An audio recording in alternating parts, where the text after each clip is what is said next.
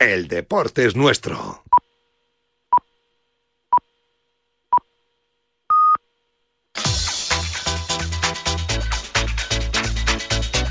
Al límite, con Fernando Soria. Hola, ¿qué tal amigas y amigos oyentes de Al límite en Radio Marca? Imagino o espero que bien, espero que estén pendientes hoy aquí en Radio Marca y en cualquier emisora deportiva o de televisión del mundo pendientes de esa gran final de la Copa del Mundo de Fútbol que al final, sin sorpresa, pues van a jugar dos de los equipos que eran grandes o de los grandes eh, favoritos para el título final, Argentina y Francia. Hablaremos de ello, pero hablaremos también de otros temas de interés de la actualidad deportiva de la presente semana. Y para ello creo que tenemos una primera comunicación telefónica con nuestro psicólogo deportivo, Chema Uceta. ¿Qué tal, hombre? Buenos días. Buenos días. Eh, aquí estoy y además tengo una sorpresa para vosotros que os va a saludar, una persona que os va a saludar. Pepón. Hola, buenos días a todos. A ver si me reconocéis. Claro, Rosa. No sé, no soy. Claro que sí, diréis, ¿qué está haciendo Rosa a las 7 de la mañana con Chema? Pues que nadie piense mal. No, estamos no, organizando, Estamos organizando una actividad y hemos tenido que madrugar vale, mucho. Que nadie piense mal, que seguramente acertará, perdón, que no acertará, vamos. Que no, que no acertará. Pero bueno, mandale un beso ya directamente. Eh, Rosa, un beso, no un besazo Bueno, tremendo, grandísimo. Es que yo no os puedo, no os puedo oír, pero espero que me oigáis. Sí. Eh, os deseo también que, de paso, ya que paséis unas felices fiestas navideñas y espero que me invitéis el próximo año, si no es a la cena de Navidad, por lo menos a algún programa, a la tertulia. Eh, por supuesto que sí, y preferentemente, ¿verdad, Chema, en la cena de Navidad, que es mucho más distendida, ¿no? Por supuesto que estará genial invitar a Rosa. Claro, ¿eh? además, eh. Llorente Qué siempre... sorpresón, ¿eh, director? Qué Sí, yo, sorpresón. yo creía ¿eh? que iba a ser Pepón, pero, No, no, Pepón estará en su casa o, o escuchándonos, así que un pero la, sorpresa de Rosa es todavía más agradable. ¿Verdad que señor, sí? sí, Guadalajara, señor. Gerardo Cebrián. Oye, menuda sorpresa de las buenas, ¿eh? Hombre, hombre, Esto sí que no lo esperábamos nadie. nadie, nadie. bueno, bueno. Así, así es la Navidad, así es la Navidad. Fíjate si es sorpresa, Gerardo, que no estaba previsto ni que interviniera hoy por la mañana Chema, pero bueno, yo creo que ha sido Rosa quien le ha animado y ha dicho, hombre, por lo menos en la primera parte de la tertulia, ¿verdad? Sí, señor, así es. así Bueno, es. pues aquí estamos con Dani López, fenomenal como siempre en la parte técnica. Y vamos a empezar rápido porque Chema Uceta solo puede intervenir en un par de temas de la mañana porque está preparando pues ese trabajo importante relacionado con la psicología en el mundo del deporte. Bueno, Rafa Nadal, que ha sido galardonado por vez primera en su historia con el premio de la ATP titulado Favorito de los aficionados. Es un premio que se vota eh, por el público en general del tenis de forma abierta. No hay ninguna condición, solo entrar en la página web de la ATP y votar. Y curiosamente, desde el año 2003, hace 19, el único ganador ha sido siempre el mismo, Roger Federer, que no cabe duda, pues eh, ha sido, sobre todo para la afición, si no el más grande, uno de los grandes de este deporte. Y la victoria de Rafa Nadal, Gerardo y Chema, pues implica que Rafa Nadal, pues ahora es sin duda el más eh, favorito para los aficionados o el que más les gusta a los aficionados en este deporte de la raqueta, ¿no? Bueno, sin duda, además, eh, yo creo que este año Nadal ha estado espectacular eh, porque ha tenido de todo. Ha ganado dos Grand Slam, pero luego también ha, caído derrotado en algunos torneos, ha estado lesionado, se ha tenido que retirar en Wimbledon. En fin, ha demostrado su grandeza no solo en la victoria, sino también en la derrota y en el contratiempo. Con lo cual yo creo que esto también le ha acercado muchísimo más a los aficionados y, me parece pues muy, muy merecido este reconocimiento, desde luego. Además, yo creo que hay que darle un, gran, un grandísimo valor porque es el, el premio que otorgan directamente los, los aficionados, ¿no? Sin, Sí, sí, sin, sí. sin más cortapisa, ¿no? Además, eh, ha ganado muchísimos premios a lo largo de su carrera, pero también quiero recordar que también ganó cuatro veces de forma consecutiva el, el premio Fair Play que también otorga la, la ATP. Por lo tanto, bueno, estamos ante, ya lo sabíamos, ¿no? Ante, ante un ídolo de masas. Claro, yo siempre, siempre decíamos, hombre, es el deportista sin duda más famoso y más apreciado en España por la afición española a cualquier deporte. Pero este título demuestra que eh, nuestra preferencia pues no era ni muchísimo menos caprichosa, sino que Rafa Nadal es también un caballero porque no se vota al que consideran mejor, sino a la persona que mejor cae, que más admiran de este deporte los aficionados. Y yo creo que ese es un título, siendo además el que más Grand Slam ha ganado, 22, pues es un título que, que, que, es un reconocimiento en toda regla, ¿no? Sí, sin duda, sin duda. claro que, sí hay, mucho más que no, no hay mucho más que añadir. Pero como no hay mucho más que añadir, voy a aprovechar, si me permitís, deciros que eh, en estos días pasados se ha publicado mi último libro sobre psicología del deporte, eh, del cual hablaré con más tiempo si me dais esa oportunidad en otra tertulia, pero le he titulado Vamos Rafa, el factor mental en el, factor mental en el deporte, Qué enemigo o aliado, y le he puesto Vamos Rafa, eh, y un poco como eh, como estamos hablando de Nadal, pues aprovecho para hablar de mi libro claro. que se llama Sí, vamos, Rafa. Y, lo que representa es un poco son ejemplos, muchos ejemplos, no solo de Nadal, sino de otros deportistas, muchos ejemplos de atletismo también. A Gerardo le encantará verlo. Eh, hablando del factor mental, cómo a veces es un enemigo y otras veces es un aliado y cómo se puede conseguir que sea un aliado en vez de un enemigo. Pero siempre girando en torno a la fortaleza mental que Nadal ha mostrado y sobre todo en este último año, como he dicho antes, tanto cuando ha ganado como cuando ha perdido, como cuando ha tenido que enfrentarse a contratiempos como las lesiones. Así que bueno, pues eh, aprovecho para añadir esto. Claro, oye, ¿y dónde se puede adquirir? En la editorial Dickinson, ya está, en la página web www.dickinson.com, pues eh, ya se tiene ahí, o sea que simplemente hay que poner José María Buceta y bueno, ahí salen mis libros y sale este el primero, porque es el más reciente, ha salido esta semana. Bueno, en todo caso, la semana que viene has prometido que vas a hablar largo y tendido de tu libro, ¿vale? Bueno, el, tiempo que tú me des, director, y el tiempo que me aguanten mis compañeros. Será, será muchísimo. Bueno, vamos al segundo tema, eh, atletismo, el europeo de campo a través. Normalmente, normalmente eh, el que más sabe de atletismo de la prensa deportiva española y parte del mundo, sin duda alguna, que bajo mi modesto punto de vista es Gerardo Cebrián. Pero no es, pero no es un buen pronosticador de medallas. En la semana pasada decía, hombre, yo creo que si llegamos a cuatro está bien. Pues no se han conseguido cuatro, se han conseguido cinco medallas, dos de oro, una de plata y dos de bronce. Pero, pero, pero, déjame que termine, Gerardo, tú nos anticipaba, ojo, que no es oro todo lo que reluce, ¿no? Claro, o sea, significa eso que yo dije entre cero y cuatro, sí y han sido cinco, por lo tanto la actuación es muy buena, porque solamente en dos ocasiones han logrado seis medallas, en el 2010 y en el 2015, y en otras dos ocasiones cinco medallas, en el 2014 y en el 2017, aparte de esta en el 2023. Y el ojo no es porque no es solo todo lo que reluce, es porque en esta ocasión eh, los atletas y las atletas de la categoría sub-20 son los que han elevado eh, el número de medallas para España cuando prácticamente eh, no se contaba con ellos. Yo al menos pensaba que podíamos tener algún chance en la categoría sub-23, pero no en la categoría sub-20. Y hubo dos oros, María Forero y el equipo sub-20 de chicas, y un bronce el equipo sub-20 de hombres. Y no es solo todo lo que, lo que reluce, porque en cambio para mí es una gran decepción el bronce por equipos en categoría senior. Para mí España debía ganar, ganar o ser segunda. Y solo fuimos terceros empatados con Bélgica. Tenemos una asignatura pendiente ahí y son las clasificaciones individuales en la carrera senior que como bien sabéis Chema y Fernando es la que más luce, ¿no? Todo el mundo ahora se acuerda de Ingebrigtsen, que es el que ganó la prueba, ¿no?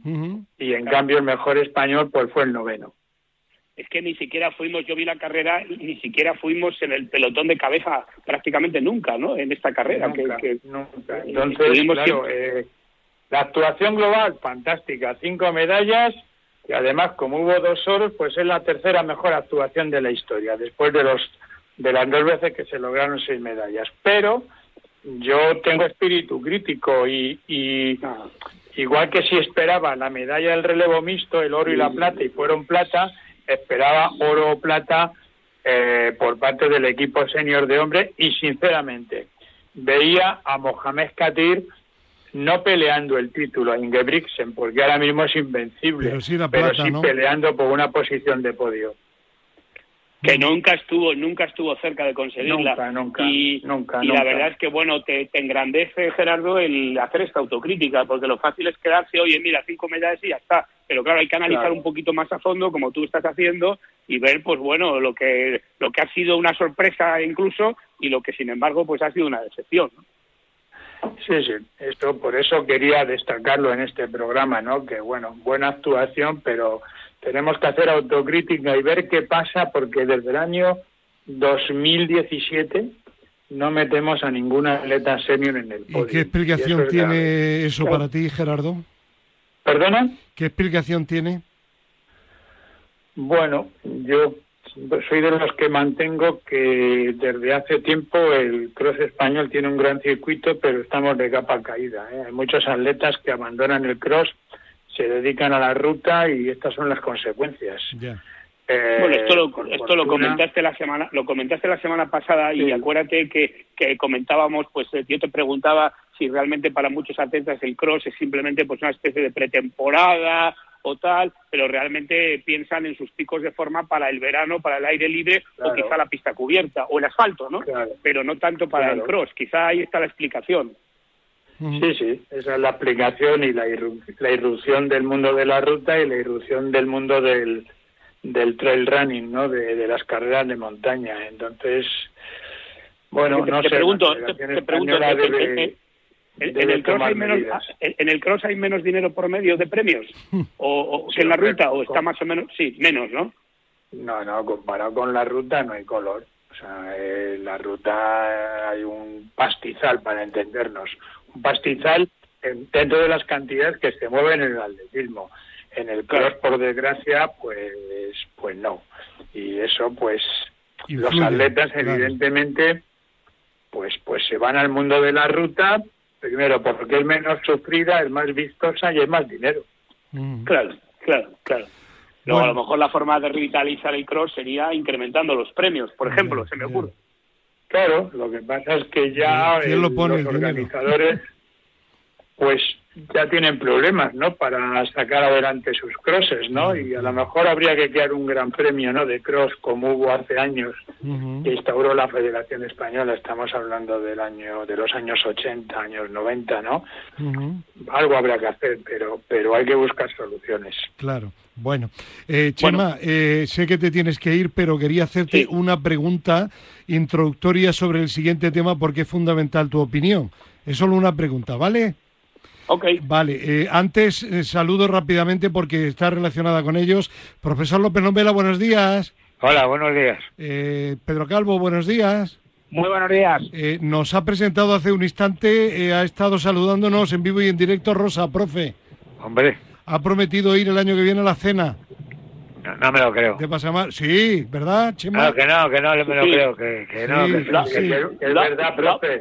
Bueno. Lo ha prometido, profe. Bueno. ¿Lo ha prometido quién? Rosa. Rosa, Rosa, Rosa. Pero, hay que, pero, hay que, invitarla, si no se la invita Invitada está desde ya. Ah, eso, eso, lo, eso lo paga, lo paga... Está invitada.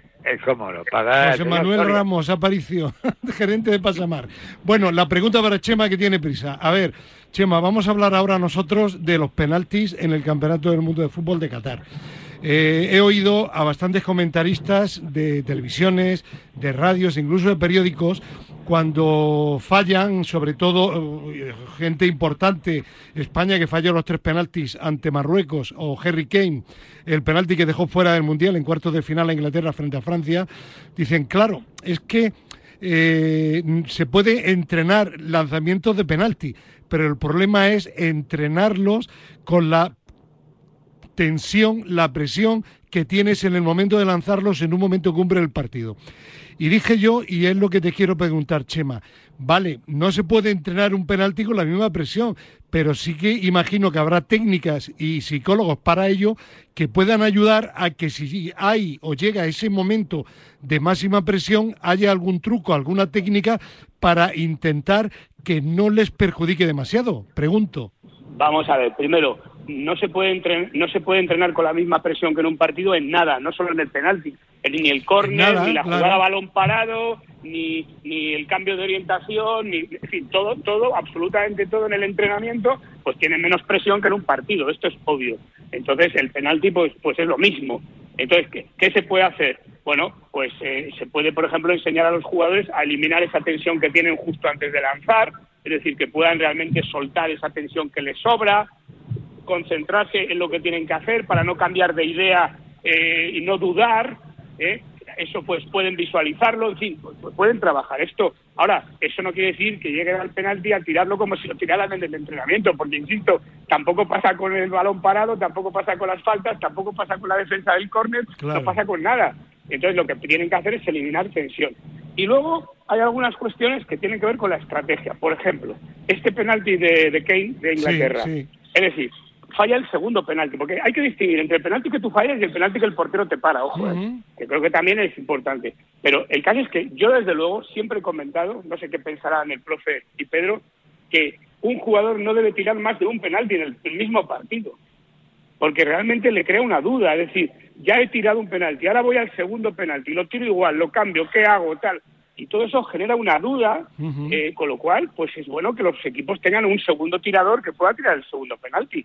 Pero bueno, eso ya es una cuestión de estrategia que tiene que ver más con, con, la estrategia, valga la redundancia, pero que tiene que ver con las dudas que se le pueden generar al lanzador. De, hecho, Chema, que mm, dio la impresión de que dudó a última hora en el segundo, ¿eh? Bueno, porque tú has tirado ya un penalti, has marcado gol, ahora te vuelves a enfrentar a la misma situación y, y piensas, pues lo tiro igual o lo cambio, pero si lo cambio el portero a lo mejor piensa lo mismo que yo, lo vuelvo y al final esa duda te mata. Entonces el tirador tiene que tener clara cuál es la idea, tiene que tener claro lo que va a hacer, tiene que eliminar esa tensión que le sobra antes de tirar y tiene que tirar con decisión sin dudar. Y para eso, pues, eh, pues bueno, efectivamente hay técnicas que pueden ayudar a esto eh, y, luego, pues, eh, pues está la estrategia que utilice el equipo respecto a quién tira el segundo penalti. Ahora, no por tirar mil penaltis en un entrenamiento se va a lanzar mejor en el momento de, la verdad. Es decir, hay que tirar, evidentemente, los tiradores tienen que ensayar, esto es lógico, pero también pueden ensayar, no con la misma ansiedad, pero sí pueden ensayar, pues tirar con decisión, ¿no? Aquí, aquí, aquí, aquí, no dudar, no dudar. Y luego tener alguna técnica para esos segundos o minutos que hay antes de lanzar, que incluso ahora suele ser más tiempo porque está el bar. Entonces ahora mismo el jugador tiene ahí varios minutos, a veces incluso minutos, en los que puede pues utilizar una técnica de respiración que haya aprendido, de relajación, para relajar un poco los músculos, para estar mejor, para tener clara cuál es la idea que va, que va a tener, en fin, y eso pues se puede aprovechar de esa manera, claro que sí. Pues totalmente claro. pero, pero, pero insisto, igual que pasa con el balón parado, con las faltas, con cualquier acción del fútbol, nunca, los entrenamientos son iguales que los partidos, esto es obvio, ¿no? Pues una opinión de mucho peso y muy clarificadora. Chema ¿Puedo hacer un comentario antes de irme? ¿Puedo hacer un comentario antes de irme? Sí. pregunta que a lo mejor oiré la respuesta más adelante. ¿Por qué Griezmann no juega en el Atleti como juega con Francia? ¿Por qué? ¿Por qué? Porque no tiene confianza. Porque vamos, da gusto verle jugar con Francia. Con Francia sí, pero en el Atleti no tiene confianza. El jugador del pues, mundial. Pues, es una pena, profe, porque porque está haciendo bueno, eso, eso yo no soy psicólogo, usted sí. Estudialo. pero es que ahí no es cuestión de psicología, y es que el entrenador le da la libertad para jugar como, como sabe jugar, y en el Atlético Madrid no. Pues ya está. pues ahí está. Ahí pues ya está. Un abrazo, un abrazo a Un abrazo, Chema, gracias, adiós. Hasta pronto, adiós, mm, Pedro Calvo y profesor, hemos escuchado a Chema Uceta. ¿Cuál es vuestro punto de vista sobre el lanzamiento de penalti? ¿Estáis totalmente de acuerdo con él? ¿Queréis añadir algo? En cuanto a lo de Kane, eh, el, primero lo has tirado, te has quedado relajado y después te sale otro y tienes que repetirlo. Pues no, hombre, que lo repita otro jugador.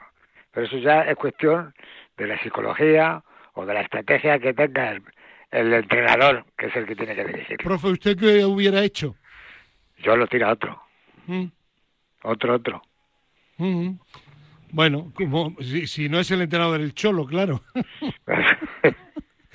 bueno, Pedro, Sí, no, yo estoy de acuerdo, totalmente de acuerdo con Chema, totalmente de acuerdo con Chema y añadiría más, que lo he dicho bastantes veces, el nuevo posicionamiento que tienen los jugadores respecto al balón. Eh, se colocan muy perpendiculares a ellos. En el segundo penalti, eh, Kane se coloca encima del balón y de hecho cuando golpea el balón, que lo golpea fuerte y bien, pero se le va arriba porque está muy eh, perpendicular al balón. Entonces, Ahí es cuando le dio con la uña. biomecánicamente ese gesto no te permite muchas mu- muchos ángulos de disparo te permite ciertos ángulos y como como se te vaya en el posicionamiento del cuerpo pues no tienes nada que hacer. Y, y respecto a si lo tiraría yo igualmente lo ha dicho el profe yo cambiaría el, el- el lanzador. Pero si os dais cuenta en este mundial se han fallado muchos penaltis tanto en tandas como en lanzamientos por el posicionamiento de los jugadores. Pero si algunos se ponen de frente al balón, eso es eso es parece que le van a dar con la, la uña, con, el- con la de puntera. puntera, ¿no? De punterón, Eso, como cuando estábamos en el colegio. Es- fíjate qué pueden pensar los técnicos que te estén viendo y que han trabajado mucho en su vida, que se han tenido que hacer hasta los libros. ¿eh? Digo, los que han trabajado mucho, porque ahora todo el mundo con un ordenador se lo sabe todo. Los que Eh, han trabajado, ¿qué pensarán de cómo tienen, cómo están trabajando estas gentes? ¿Serán, serán mejores? ¿Serán peores? Pero vamos, es que, es que no, no, no estoy viendo yo, bueno, ¿para, para qué? Si ya, ya las revistas deportistas que también... Eh, sale esta semana el próximo número y leeremos atentamente Ya está su atinado artículo, profesor. Bueno, eh, Gerardo, tú también si quieres puedes eh, opinar de los penaltis. Sí, sí, no, y está claro que tenía que haber, eh, tenían que haber elegido otro jugador y, más en esta ocasión porque tanto Harry Kane como el, el portero de, de Francia se conocen perfectamente. Eh, son íntimos amigos además. Uno sabe cómo tira los penaltis, el otro sabe cómo, vamos, se conocen al dedillo. Entonces, bueno, metió el primero, que por cierto fue un golazo Sí, y luego en el segundo pues yo creo que le entraron las dudas y, y lo más prudente es que lo hubiera tirado otro otro futbolista estoy Pues, de acuerdo con Chema completamente le costó posiblemente la clasificación para las semifinales de este campeonato del mundo al equipo Bueno. de Inglaterra. bueno por lo menos se lo hubiera puesto más complicado a Francia no Claro, claro. pero Bueno, en ese momento yo creo que tenía, tenía, eh, parecía que estaba mejor el, el equipo de Inglaterra, pero bueno, nunca se sabe. En fin, Claro. vamos, vamos a ir adelante. Y ayer ya en nuestro programa de sábado estuvimos hablando de las dos semifinales y del partido que ayer se disputó de tercer y cuarto puesto de este campeonato del mundo. Hoy vamos a centrarnos, si os parece, en la, en la final, la final que se va a disputar hoy a partir de las 4 de la tarde. Por supuesto que podrán seguirla en vivo y en directo aquí en nuestro programa de, de- Radio Marca. Y bueno, pues eh, es un programa, es un partido, perdón, que, que habrá que estar muy atentos y que vamos a intentar, si os parece, pues valorar. Por cierto, por cierto, compañeros, he estado repasando los pronósticos que hicimos de favoritos para esta Copa del Mundo. Recuerdo lo que pasó. A ver si tiene usted. El único, el único de los cuatro que estamos ahora aquí en antena, Pedro Calvo, profesor López Nombela, Gerardo Cebrián y un servidor, el único que nombró como favorito a Francia fue el profesor. ¿Vale? A ver si, a ver de si tres. Nos vamos a, a ver si nos vamos a acordar. Pero ojo, el único que no nombró a Argentina fue también el profesor. no, no, pero, pero eso es que ya a Argentina El no. profesor dijo Alemania, Portugal y Argentina. ¿Yo? Sí, No, hombre. sí, profe, sí. Sí, sí, sí, sí. Anotado está y grabado Ah, está. Bueno, e- es igual. Eh, No, no, Argentina, Argentina lo acertamos tres. Brasil, hombre, Brasil. Yo dije va, Brasil, cierto, Brasil, Alemania no. Brasil, Argentina y Portugal, eh, Francia y Portugal. Bueno, total, que, que el profesor lo acertó Francia, pero lo acertó, y nosotros Argentina, pero no Francia. En cualquier caso, creo que lo que nadie puede dudar es que al final ha ganado uno de los cuatro o cinco equipos que estaban absolutamente en todas las quinielas, ¿no? Pues sí. ¿Y no, y no, y no, di- no dijimos a Francia? No, ¿Entre los no, favoritos? no, No. no. No, ¿sabéis por qué? Porque venía a acordaros de hacer una Nation League horrorosa. Y ya hablamos también y dijimos que eh, la Nation League no tiene nada que ver con el Mundial. Porque no tiene nada que ver. Pedro, se te sigue escuchando regular. No sé si recuperar de nuevo la llamada, intentarla de nuevo. No sé, mira a ver si te puedes colocar. A ver, ¿me, me- me Ahora sí, ahora ahora mejor? mejor, Vale. sí, sí, vale. ahora mejor. Pues eso, que decíamos que, la- que, que Francia venía de la Nation League muy mal y, y pensábamos que iba a hacer un mundial malo y, y no tiene nada que ver. La- los, Eh. los equipos en Nation League juegan de una manera y, y en el mundial de otra. Está Aparte, claro. bueno, es que también hay que ver, y que eso nunca nos fijamos, cómo son los caminos para llegar a la final, etcétera, etcétera. Los grupos, etcétera, ¿vale? Porque ha habido caminos como el de Argentina que, que tela. Ya, ya, ya, ya, está claro. Bueno, en cualquier caso, si os parece, antes de que digáis quién es vuestro favorito, vamos a hacer la calificación como hicimos con España. Luego, luego recordaremos la puntuación que le dimos a España.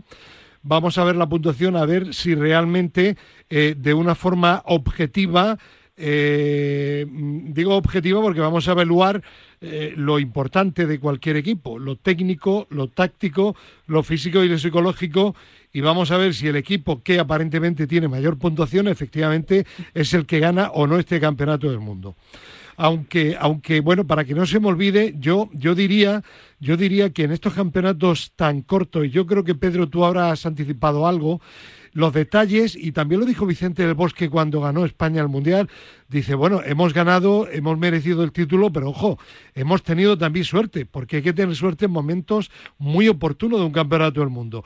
Digo momentos momentos determinados, el penalti que falla Harry Kane en un momento clave, eh, Marruecos que no había encajado ningún gol salvo uno en propia puerta, de pronto pitan un penalti con una jugada previa dudosa que, que rompe el partido de Marruecos por completo, un, un penalti que mm, los críticos dicen contra Croacia que no fue, yo no sé lo que opináis vosotros, si, No, si fue fue penalti el del portero o no. Eh, fue lamentable el penalti a Argentina. Bueno, pero es que a Argentina le están pitando unos Claro. penaltis No, no, de a traca, Argentina le está, le está viniendo todo muy bien. Claro. No, le es están igual. dando todo muy bien. Por, por No, eso digo de que hay pequeños detalles que te cambian todo, ¿no? Claro, claro, claro. Sí, sí. sí, sí. Yo estoy totalmente, de acuerdo. Acordaros del- eh, de, España en el Mundial que ganamos. Sí. La jugada de con Paraguay. O sea, eh, que para el penalti Casillas, luego fallamos nosotros el penalti, al final metemos un gol que pega el balón en los dos postes.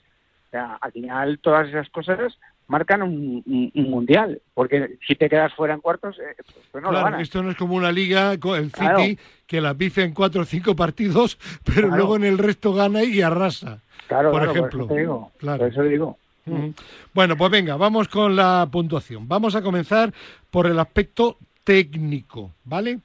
A, ver- a ver, eh, Pedro Carlos, venga, empieza tú. Aspecto técnico de Francia. Oye, De Argentina.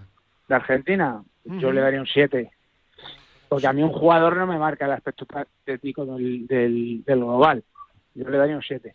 Un 7. Y bien, eh, ¿y a Francia? Pues a Francia, por ahí también, un siete y medio. Un 8 le daría, un puntito más. Un porque ocho. tiene Mbappé. Un 8 a Francia, en lo Sí. técnico, vale. Profesor, Estamos hablando de lo técnico, ¿eh? técnico, sí, lo técnico. 8 a Francia 8 a Francia, sí, y 7 al otro. y 7 a Argentina, vale. A ver, eh, Gerardo, 8, 8 y 6. 8 a Francia, 6 a Argentina.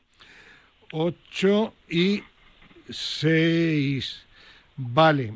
Y yo le voy a dar, yo le voy a dar a, a- a Francia, bueno, le voy a dar un 8 y a Argentina le voy a dar un 7 también, ¿vale?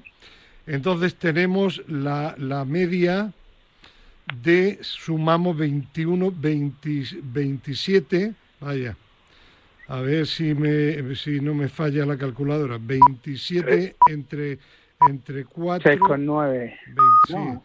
Es que tengo que estar hoy haciendo haciendo de todo. Entre, dividido entre 4, igual, no, A 27, Francia está claro, la media es Mira. 8. 27 dividido entre 4 igual a 6,75. 6,75 Argentina. para Argentina y Francia 8. Un 8. No hay duda. Claro. Lo táctico, profe, lo táctico. Pedro, Eh, eh, Argentina un 6 y Un Francia un... seis. Sí, sí, sí, sí. Tácticamente, sí. un 6. Y, Argent- y Y Francia, Francia un 9. 9. Profesor, Pues va a ser así. igual. Sí. Sí, Seis. yo también yo coincido también. Vale, 9 y Gerardo 6. Vale.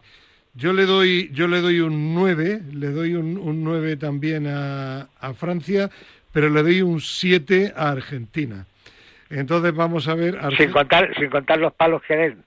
ya. Pues eso, eso. O sea que a Francia un 9 de media y Argentina, 6 con 25. vale. Vale, uf, uf. Vale, a ver, aspecto físico de Francia y de Argentina. Uf, Pues Bueno, yo le, yo le daría un 8 a Argentina y un 10 a, a Francia. Bueno, bueno, bueno, bueno. Don Vela, a ver, Pedro un 8 y un 10 y un 10 a Francia en lo físico. sí, sí, vale.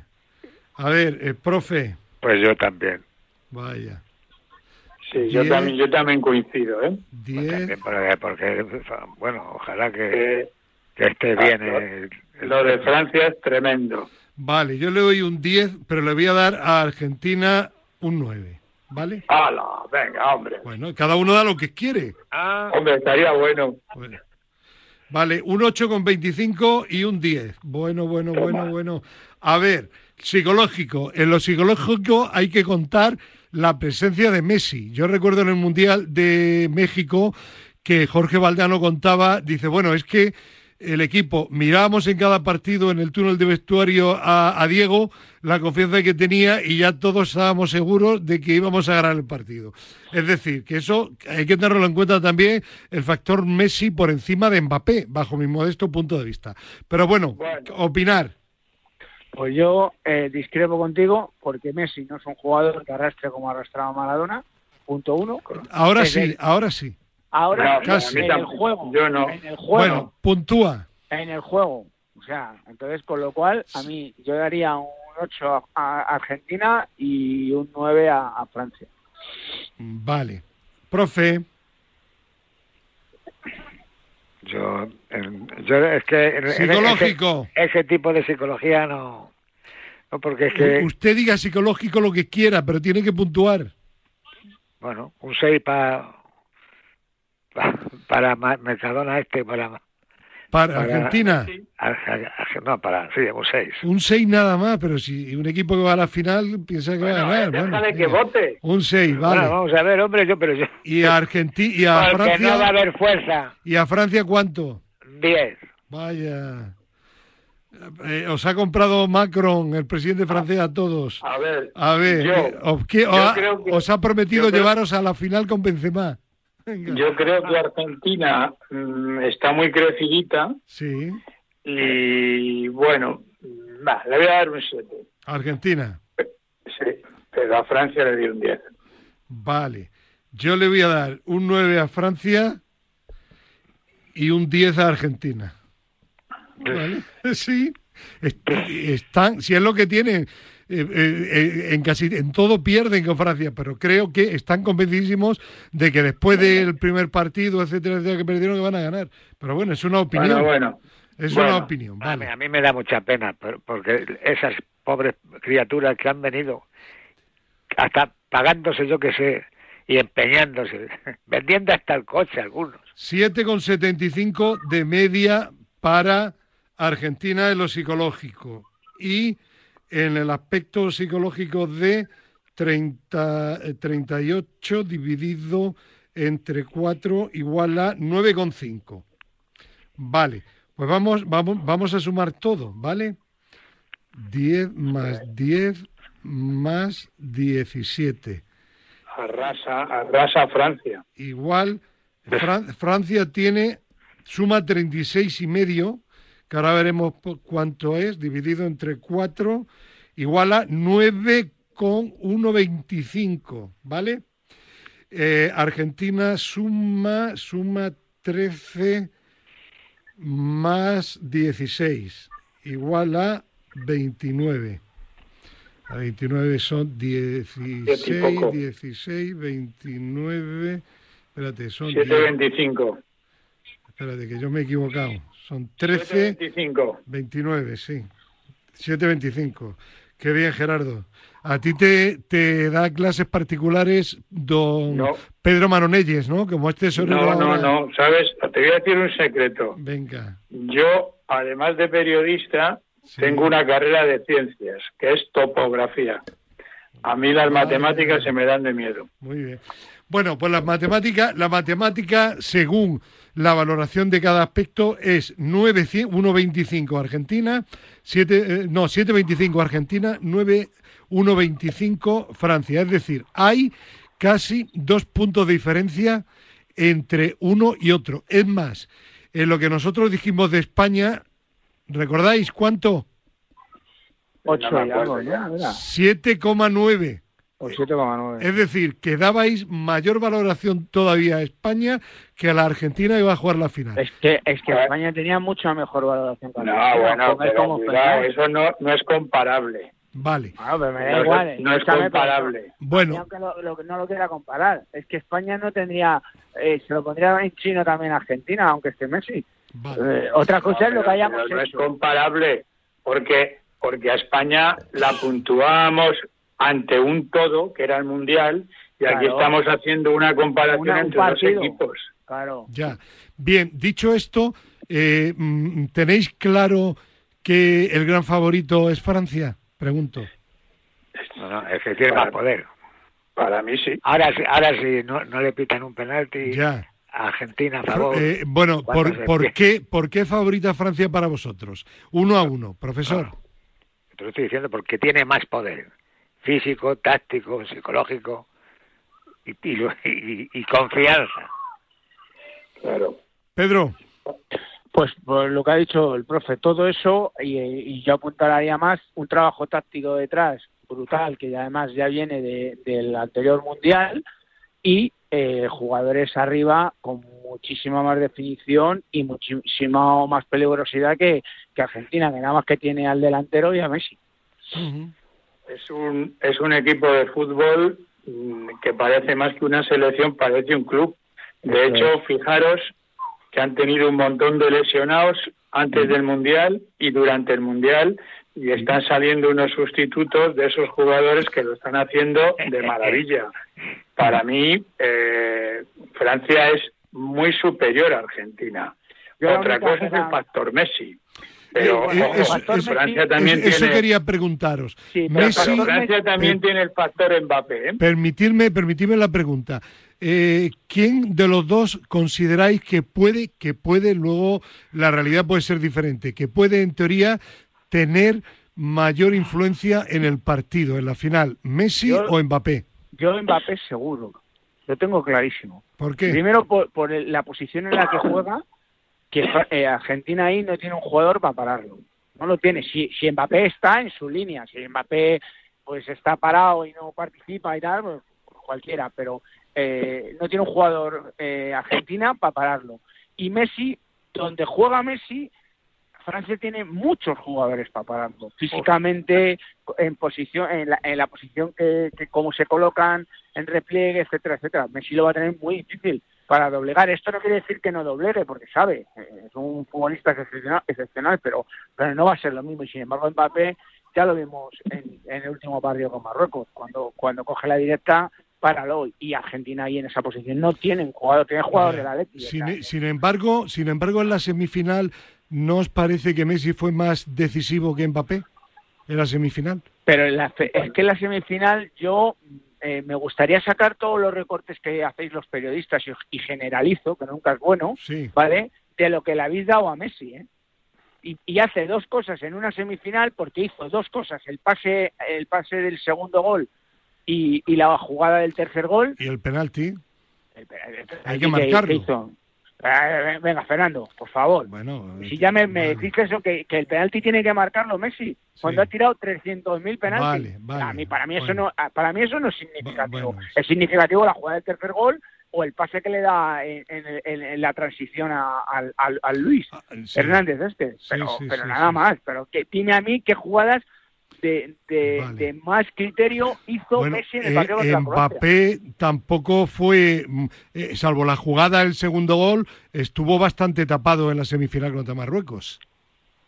Bueno, Bueno, Yo, Bueno, yo discrepo. Bueno, pues yo venga, también. pues decirlo. Yo sí. Yo yo. Yo Fernando, apunto un Fernando, tema y vosotros habláis. Claro, yo Fernando, discrepo, estás- eh.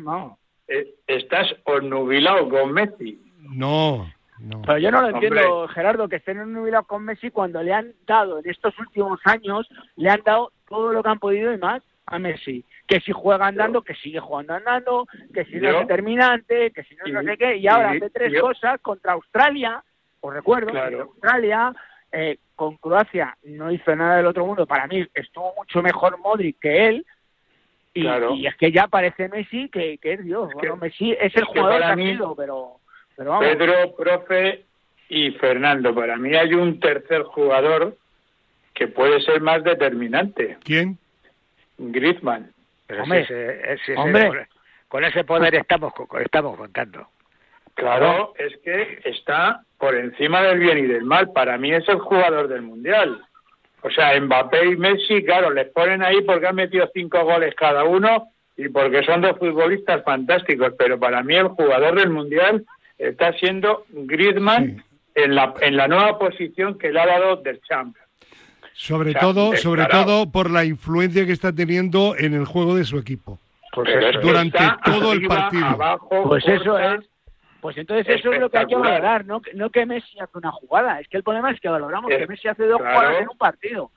Y, ya, y ya está. Y, y ya es Messi es, es Dios. Ya. Bueno, pues vale. Ya, pero no, no, no. Yo, vamos, Eh, en cualquier caso, parece obvio que además vuestro favorito eh, personal, en, en el caso de todos vosotros, es claramente Francia, ¿no?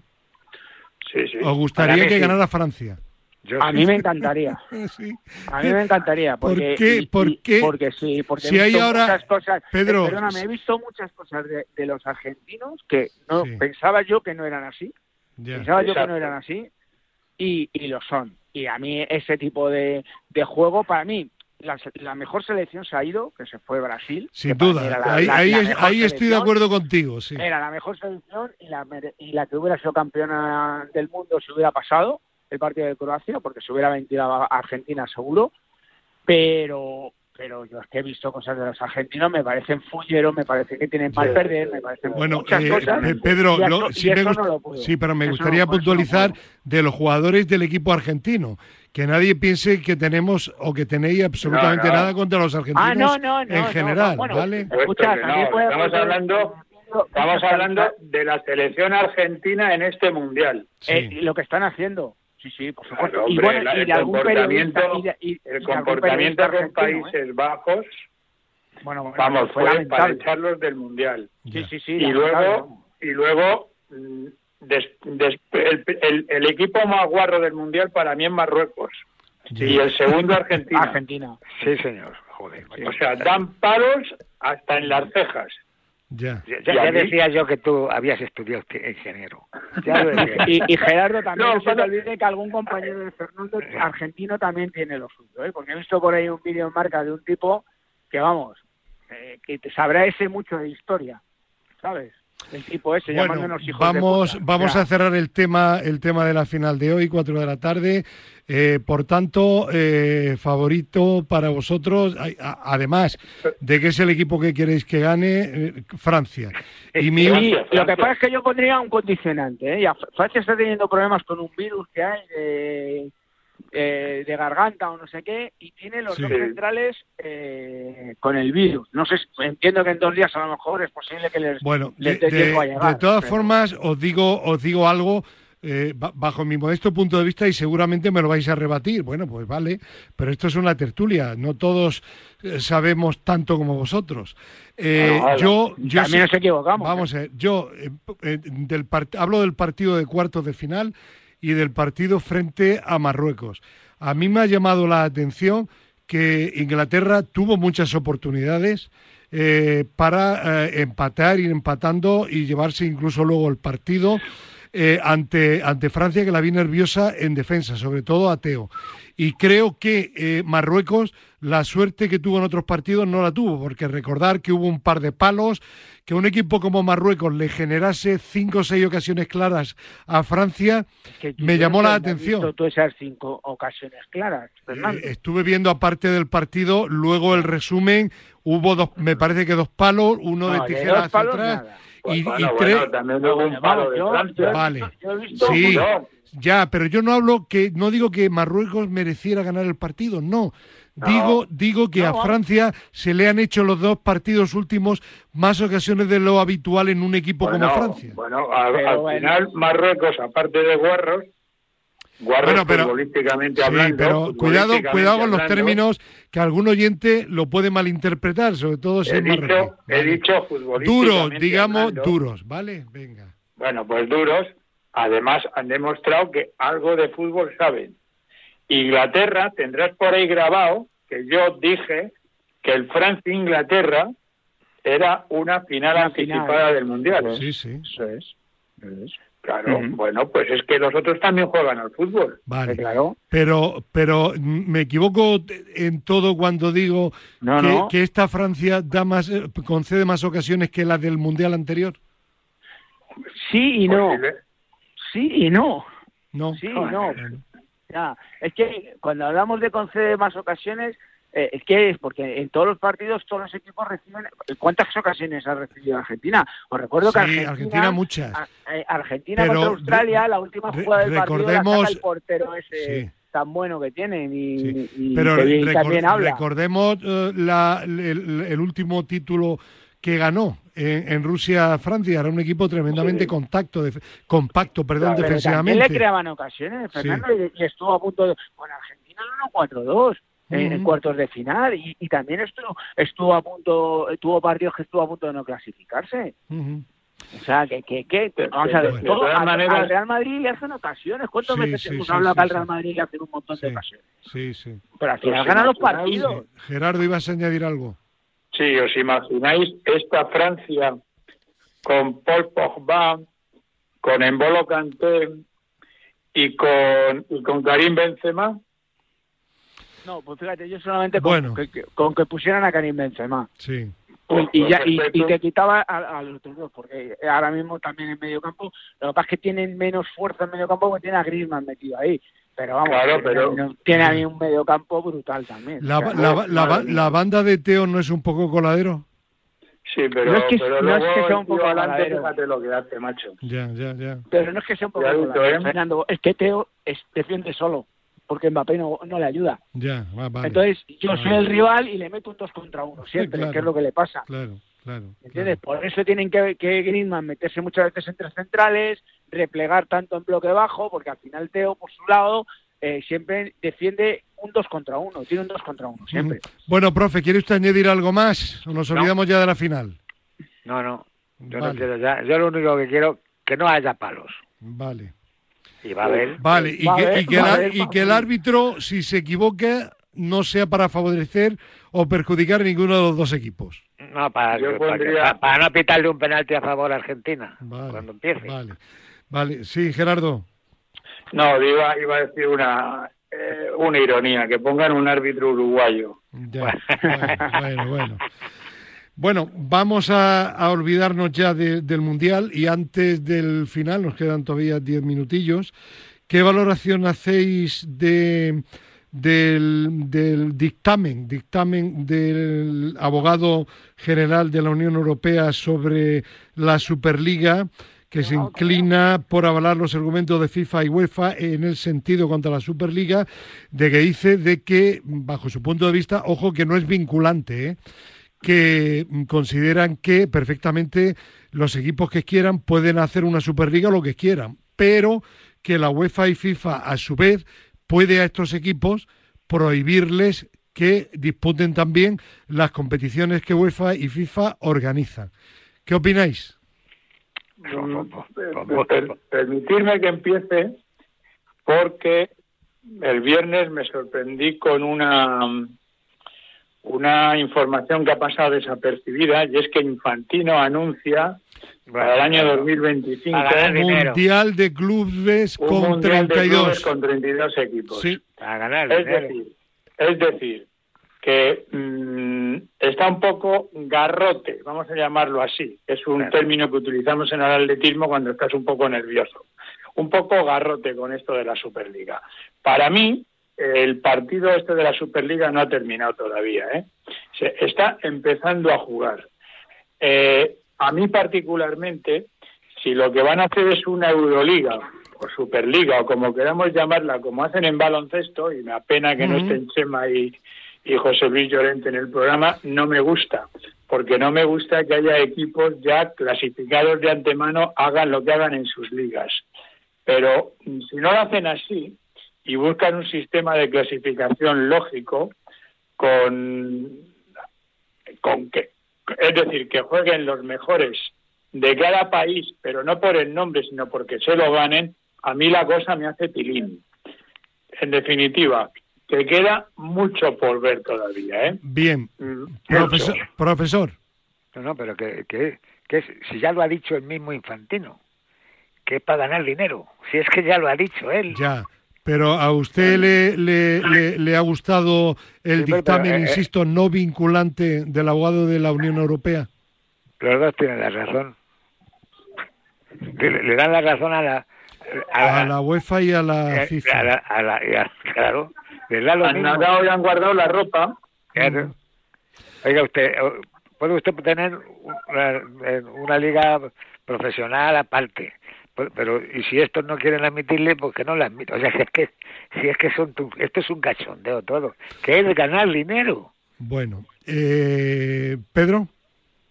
Bueno, eh, al final es ganar dinero, pero si no están los buenos no va a tener dinero. Pues no van a tener, eso es. Por con lo cual es, imposible que, se puedan clasificar cualquier equipo, porque esa liga, si quieren ganar 200 millones de euros más que lo que ganan ahora, eh, no va a haber nadie que pague eso por un Villarreal eh, Lacio.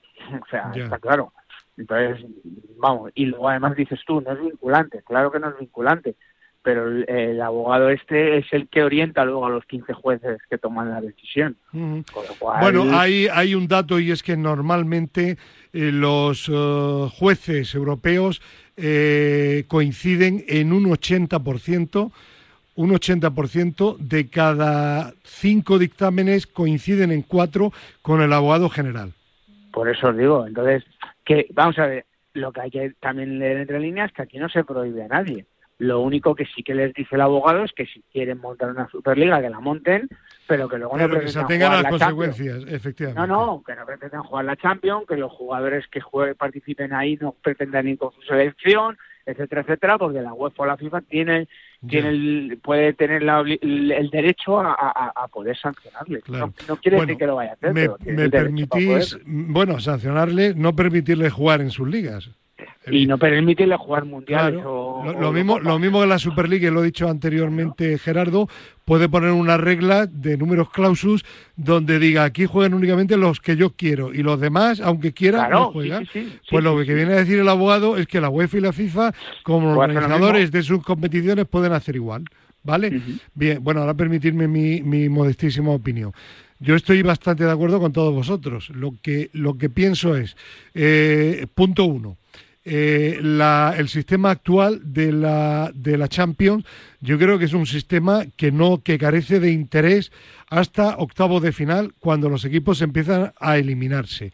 Mientras tanto, salvo partidos muy, muy contados de, de la última jornada o penúltima jornada de las eliminatorias con mucha igualdad, hay encuentros que son auténticas castañas, como nos reíamos y van a jugar ahora el de tercer y cuarto puesto en el Mundial.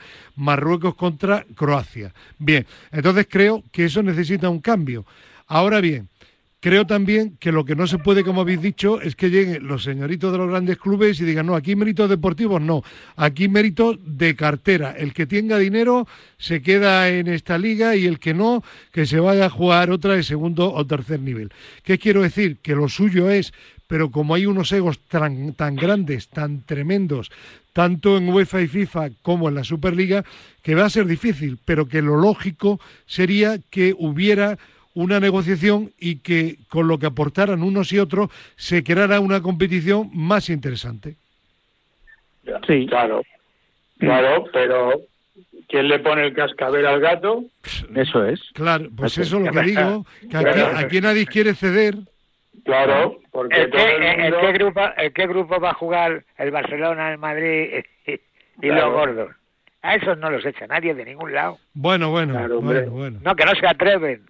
Bueno. No, me claro que no. Imagínate que Barça, Madrid, Atleti, eh, Inter, Milan, Juventus, Chelsea, Liverpool, City, United, Bayern, San, París Saint Germain. Ahora échalos. En fin. Bueno, no sé. El, el tema está ahí. Y, y, como bien decía también Gerardo, yo no creo que esto sea el palo definitivo a la Superliga. No, no, sí que es verdad, sí que es verdad que es un asalto que ha perdido clarísimamente la Superliga. Pero, pero, Fernando, no sé el paro definitivo, pero es que con los condicionantes que les dejan, a no ser que los jueces dictaminen otra cosa o cambien algo, los condicionantes que les dejan, yo creo que no les interesa. Primero porque hay tres clubes ahora mismo y los ingleses de momento no van a dar el paso al frente. Y, y, y al final, ¿quién se va a atrever? Ahora es inviable, Pedro. Pero esto, pero mm, el partido dura 90 Pero yo, yo, yo coincido, coincido, con Gerardo, es decir, el Florentino no se va a dar por derrotado y va a remover Roma con Santiago. Ya, pero bueno, el que no es por derrotado no quiere decir de, de momento, de, de, momento a los puntos se está ganando claramente la UEFA y la FIFA, porque además son poderes fácticos desde hace muchísimos años. Claro, no nos engañemos se manejan países con, con esto. Claro, claro, ¿Y, qué va a decir, ¿Y qué va a decir la Unión Europea? Claro. Pues, no, pero la Unión Europea, Gerardo, en cuanto a que los que los jueces dictaminen, la Unión Europea está dictaminando, porque está dictaminando pues los jueces ¿qué va a decir? Pues tiene que dar la razón a la UEFA bueno, pero de, de, momento no hay nada que dictaminar. Lo que, lo que tendría que suceder era que se cree la Superliga y que la UEFA y FIFA prohíban a estos equipos que jueguen. Entonces, ellos reclamarían y los, tribunales de justicia de la Unión Europea fallarían o no a favor o en contra de los equipos de la Superliga. Es decir, que eso todavía. Pero nunca, pero, nunca, podrían, nunca podrían suspender esa competición. No, no, no, nunca. Es que no puede, pues eso, eso ha quedado claro, Gerardo. Las, si la competición se crea, la competición se puede jugar perfectamente. Eh, el abogado este no ha dicho en ningún momento que la competición no se pueda crear. lo, que ha dicho, lo que dice es que no pueden jugar, que la UEFA y la FIFA les puede prohibir jugar en las competiciones que organizan. Ah, bueno, eso sí. Claro, ¿qué puede pasar si hay al final en la Superliga 20 equipos muy importantes? Pues que a lo mejor, como en la Euroliga, les da de baloncesto, les da igual que les prohíba la UEFA o FIFA. Pero esa situación a día de hoy no ha llegado, pero puede llegar. pero puede ese es el tema. Ahí estoy yo contigo, claro. Pero tú imagínate los, los cuatro megacrash británicos, el Bayern, el Dortmund, el Madrid, Milan, Juventus, eh, Gerardo, que hay partido todavía, hay partido. Claro. Bueno, que ya que no te queda tiempo para más. Pedro y profe, ¿queréis añadir algo más? No, muchas gracias por mi parte. Ojalá gane Francia. Bueno, no olviden, amigos y amigas oyentes, la final 4 de la tarde, síganla aquí, la vean donde quieran, pero síganla, escúchenla aquí en Radio Marca, la radio del deporte. Y gracias aquí en a Dani López. Adiós, hasta la semana que viene.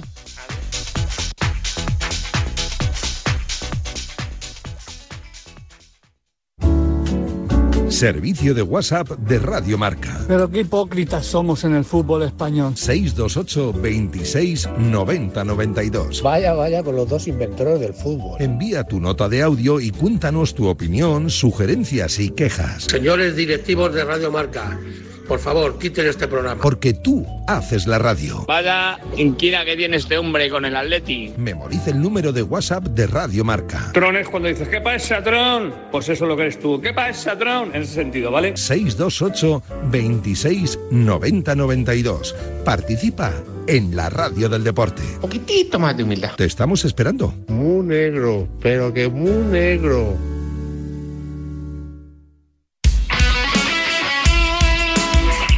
Radio Marca se